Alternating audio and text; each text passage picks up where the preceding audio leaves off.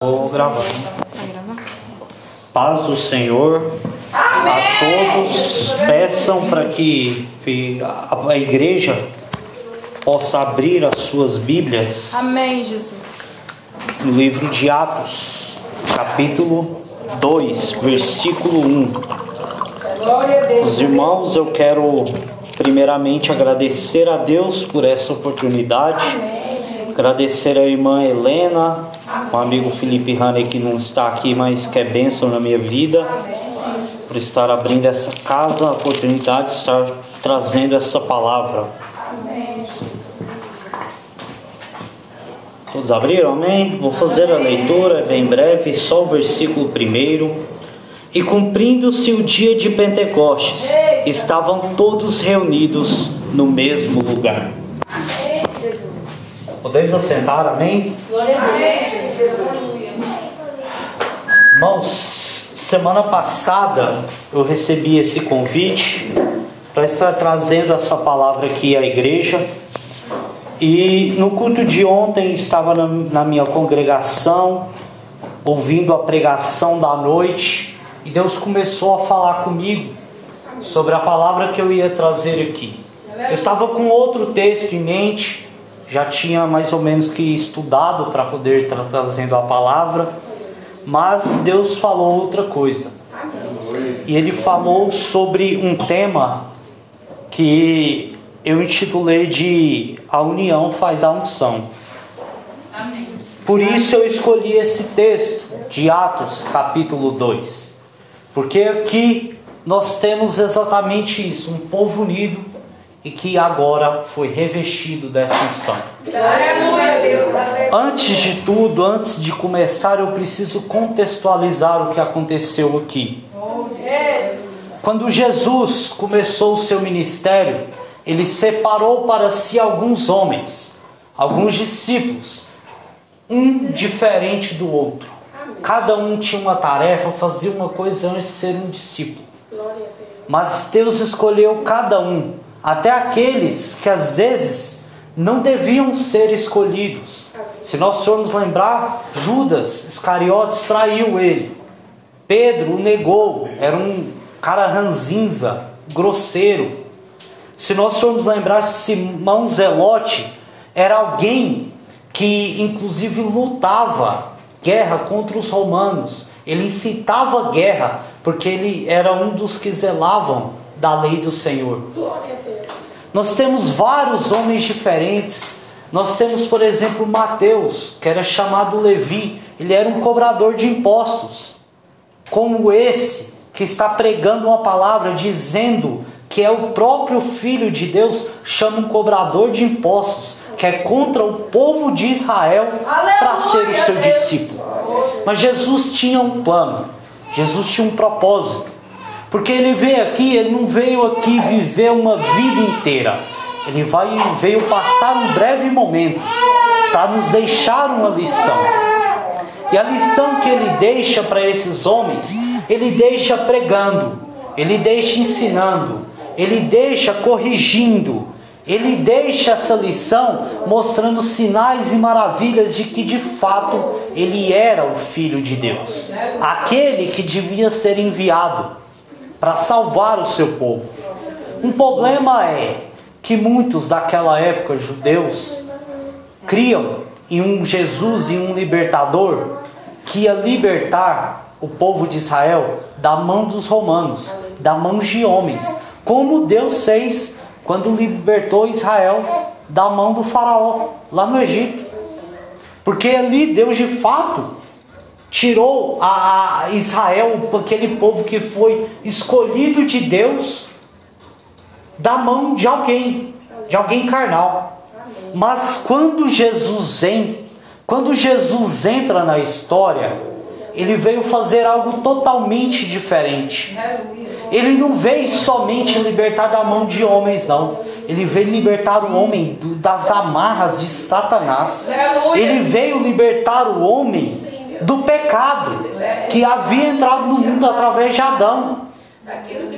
Então, quando Jesus entra na história e começa a escolher alguns homens, Ele queria ensinar algumas tarefas da maneira que eles deviam agir quando ele fosse. Mas aqui nós temos o primeiro dos problemas, que é o fato de que esses homens ainda não entendiam que Jesus estava dizendo. Eles não compreendiam exatamente que palavra esse homem estava pregando. Jesus mesmo corrige Pedro. Em João 13, versículo 7, Jesus a falar um texto que é maravilhoso. Ali naquele momento, Jesus estava se preparando para lavar os pés dos seus discípulos. E Pedro não entende, não compreende o que Jesus estava fazendo naquele momento. Mas naquele momento Jesus responde: Pedro, agora você não entende, porém mais tarde você vai entender do que eu estou falando. Jesus tinha um plano e ele continuava seguindo esse plano e pregando e falando que um dia ia acontecer que ele ia ser capturado, que ele ia sofrer numa cruz, que ele ia morrer, mas que ele ressuscitaria. E antes mesmo de Jesus passar por tudo isso, ele deixou uma ordem para esses homens. É uma ordem que é simples, mas que às vezes é muito difícil de nós, homens falhos, fracos e pecadores, de cumprir. A primeira é de obediência, obedecer essa ordem. E a segunda é de crer, ter fé nas palavras que esse homem está falando. Os discípulos falhavam nisso. Quando Jesus dá uma ordem, fiquem em Jerusalém. Jesus estava pedindo para eles continuarem juntos, unidos. Porque foi assim, eles estavam todos separados antes de Jesus chegar na história. Jesus chega na história e começa a juntá-los. Quando Jesus ia pregar alguma palavra, às vezes era para a multidão, mas às vezes era só para os doze ali. Eles eram agraciados por ouvir uma pregação daquele que é o próprio Deus. E ainda assim não entendiam o que Jesus estava falando.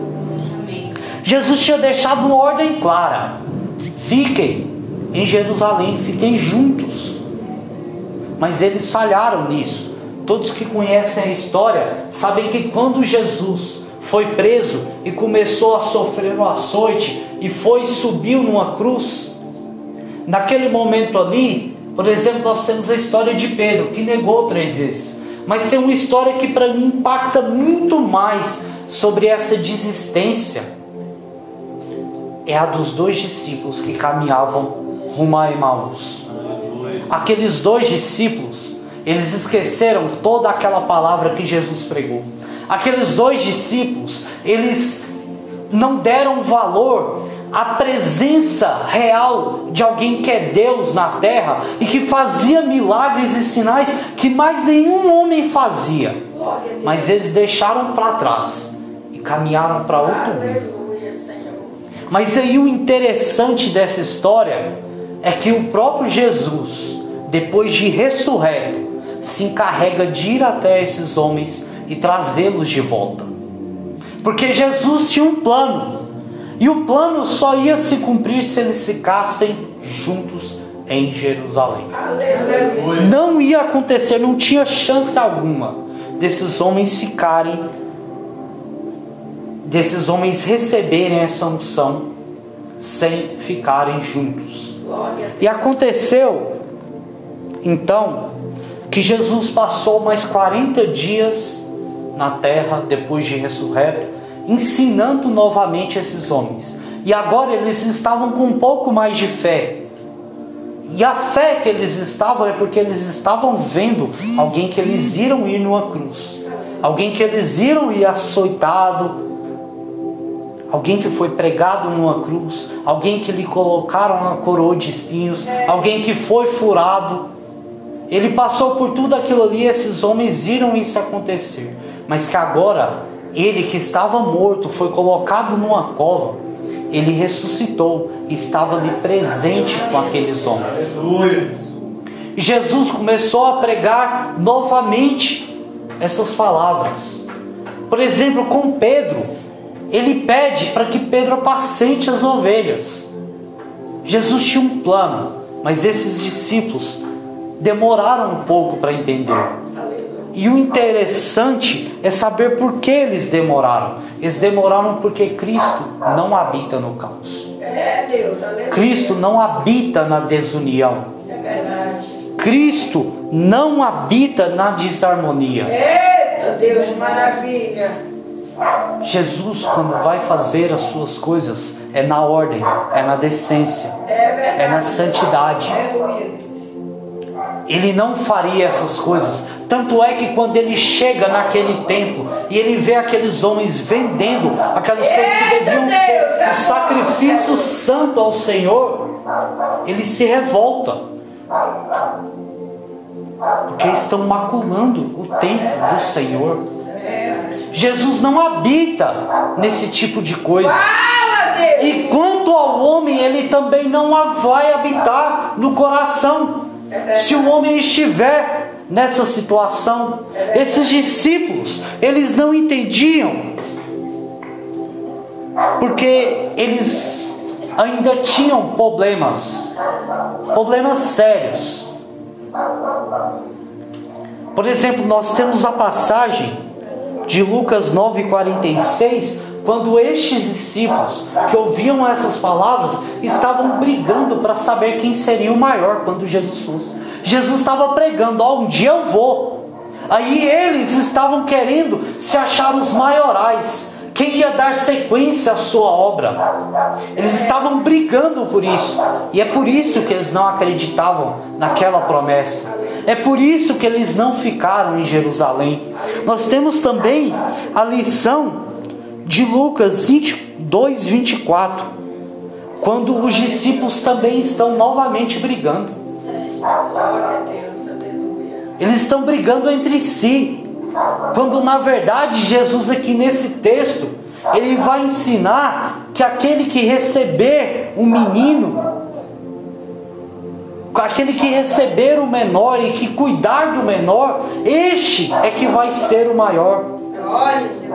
Jesus traz essas lições para que esses discípulos criem na mente em que eles não precisavam se engrande- engrandecer.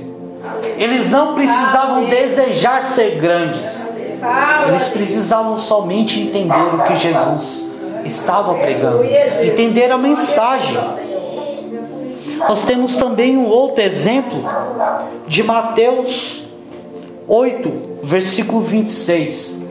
Quando os discípulos estão no barco e tem uma tempestade, Jesus está dormindo, Jesus está no barco. Mas esses discípulos olham para o vento e se assustam. Olham para as ondas do mar e se assustam. Eles acham que vão morrer ali, mas Jesus está no barco. E mesmo assim eles não têm essa fé. E eles não entendem a mensagem da cruz por conta disso. E aí, quando Jesus se levanta, estende a mão e acalma o mar e para totalmente a tempestade, naquele momento ali, Jesus chama eles de homens de pequena fé. É- Eles não entendiam a mensagem de Cristo, também porque tinham pouca fé. É por isso que eles brigavam. É por isso que haviam conflitos entre eles. E é por isso que quando Jesus foi à cruz, eles se separaram. É Deus. Você tem que entender a mensagem que Jesus está pregando. Glória a Deus. Aleluia. Você tem que crer na mensagem que Jesus está pregando. Aleluia, Jesus. Porque ele tinha feito uma promessa. Antes mesmo de Jesus começar o seu ministério, já havia essa promessa que haveria o derramamento de poder.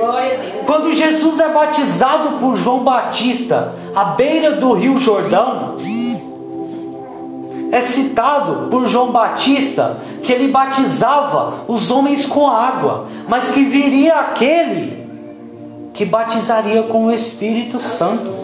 Glória a Deus. Aleluia.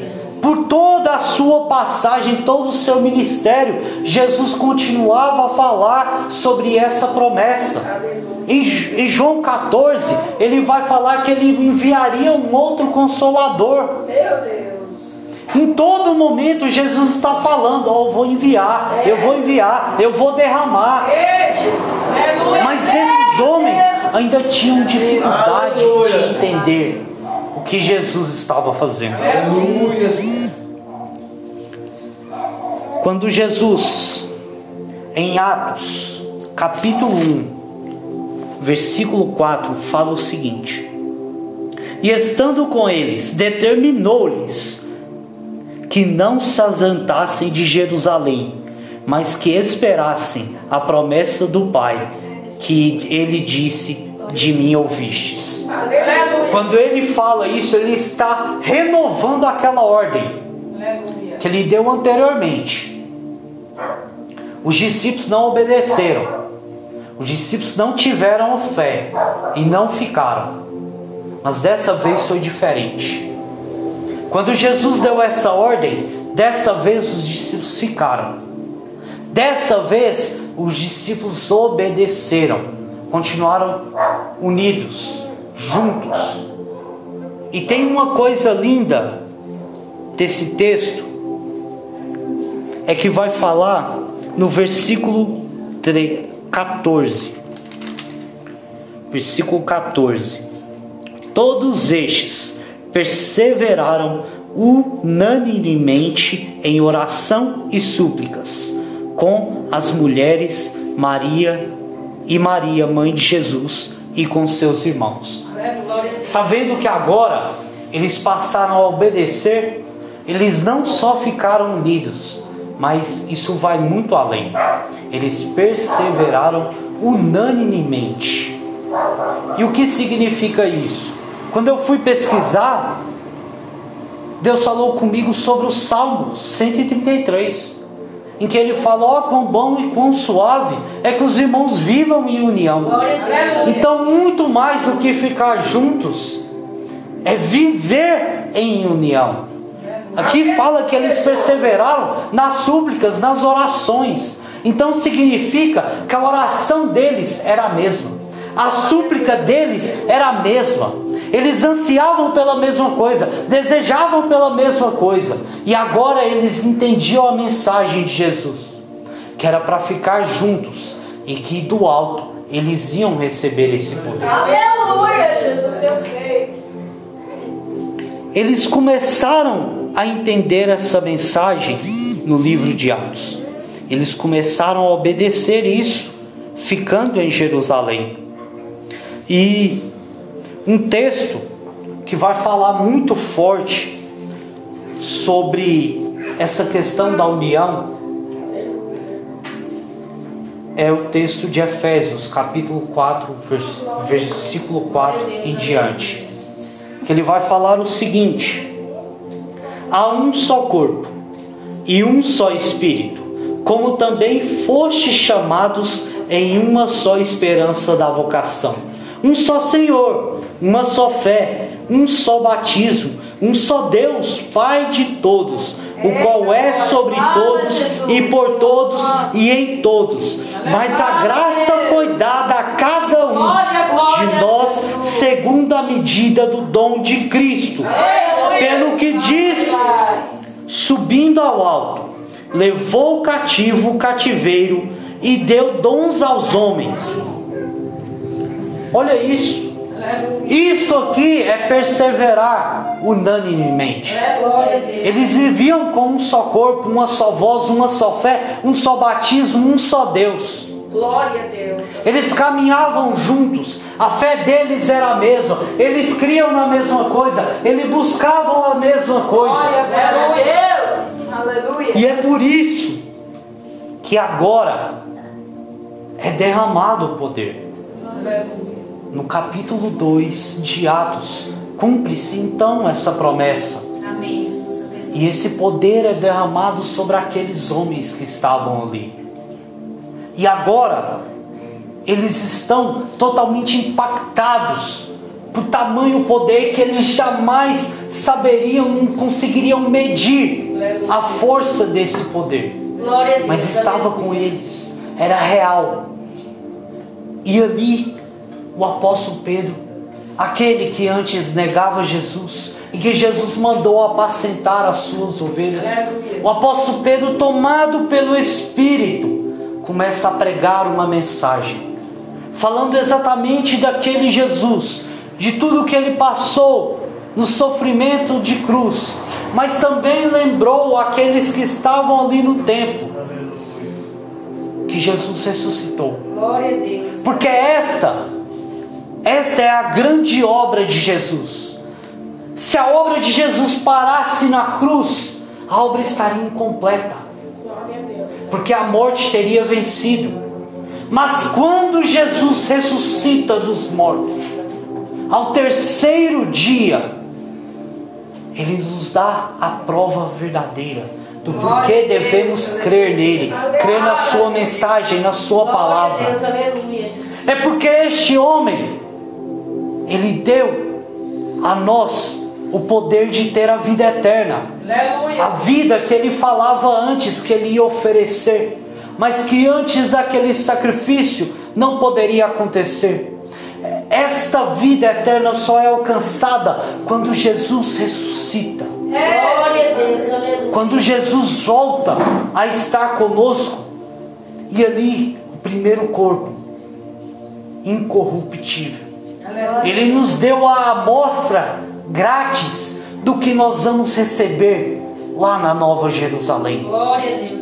Ele nos deu essa oportunidade.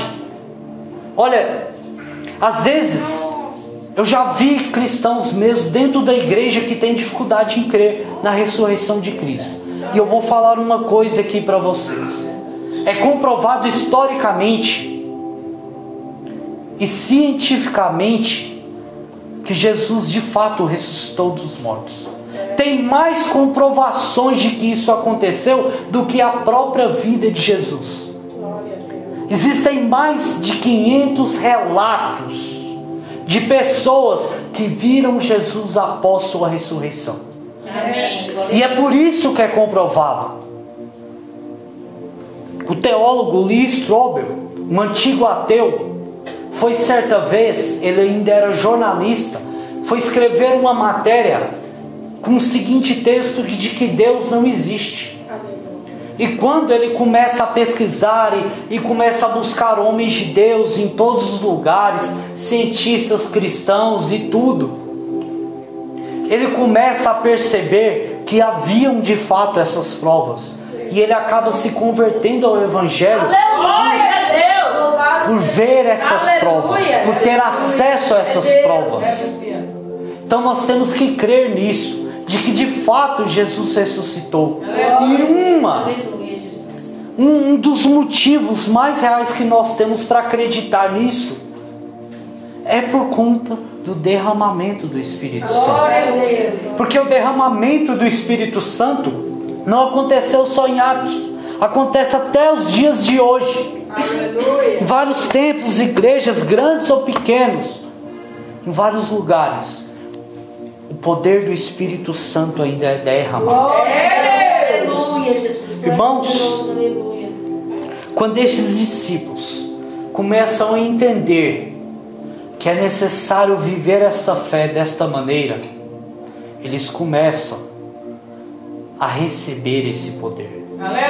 Quando eu falei aqui o título desta mensagem, que a união faz a unção, é por conta disso.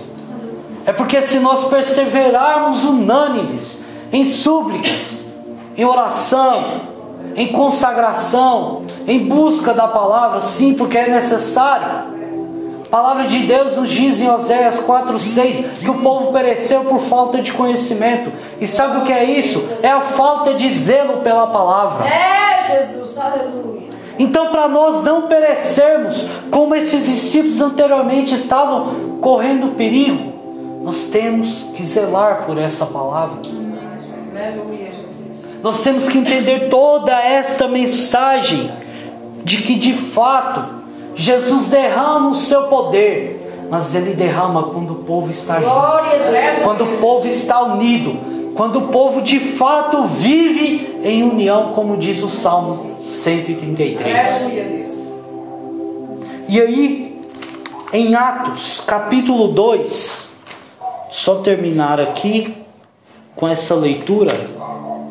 Atos, capítulo 2, versículo de número 37. Este é o relato do pós da pós-pregação de Pedro. É o que acontece quando o poder de Deus é revestido no homem e ele começa a pregar a verdadeira palavra. Olha só. E ouvindo eles isto, compungiram-se em seu coração e perguntaram a Pedro e aos demais apóstolos: Que faremos, varões irmãos? E disse-lhes Pedro: Arrependei-vos, e cada um de vós seja batizado em nome de Jesus Cristo, para perdão dos pecados, e recebereis o dom do Espírito Santo. Porque a promessa vos diz respeito a vós, e vossos filhos, e todos os que estão longe, e tantos quanto Deus nosso Senhor chamar. E com as outras palavras, isso testificava e exortavam, dizendo: Salvai-vos dessa geração perversa.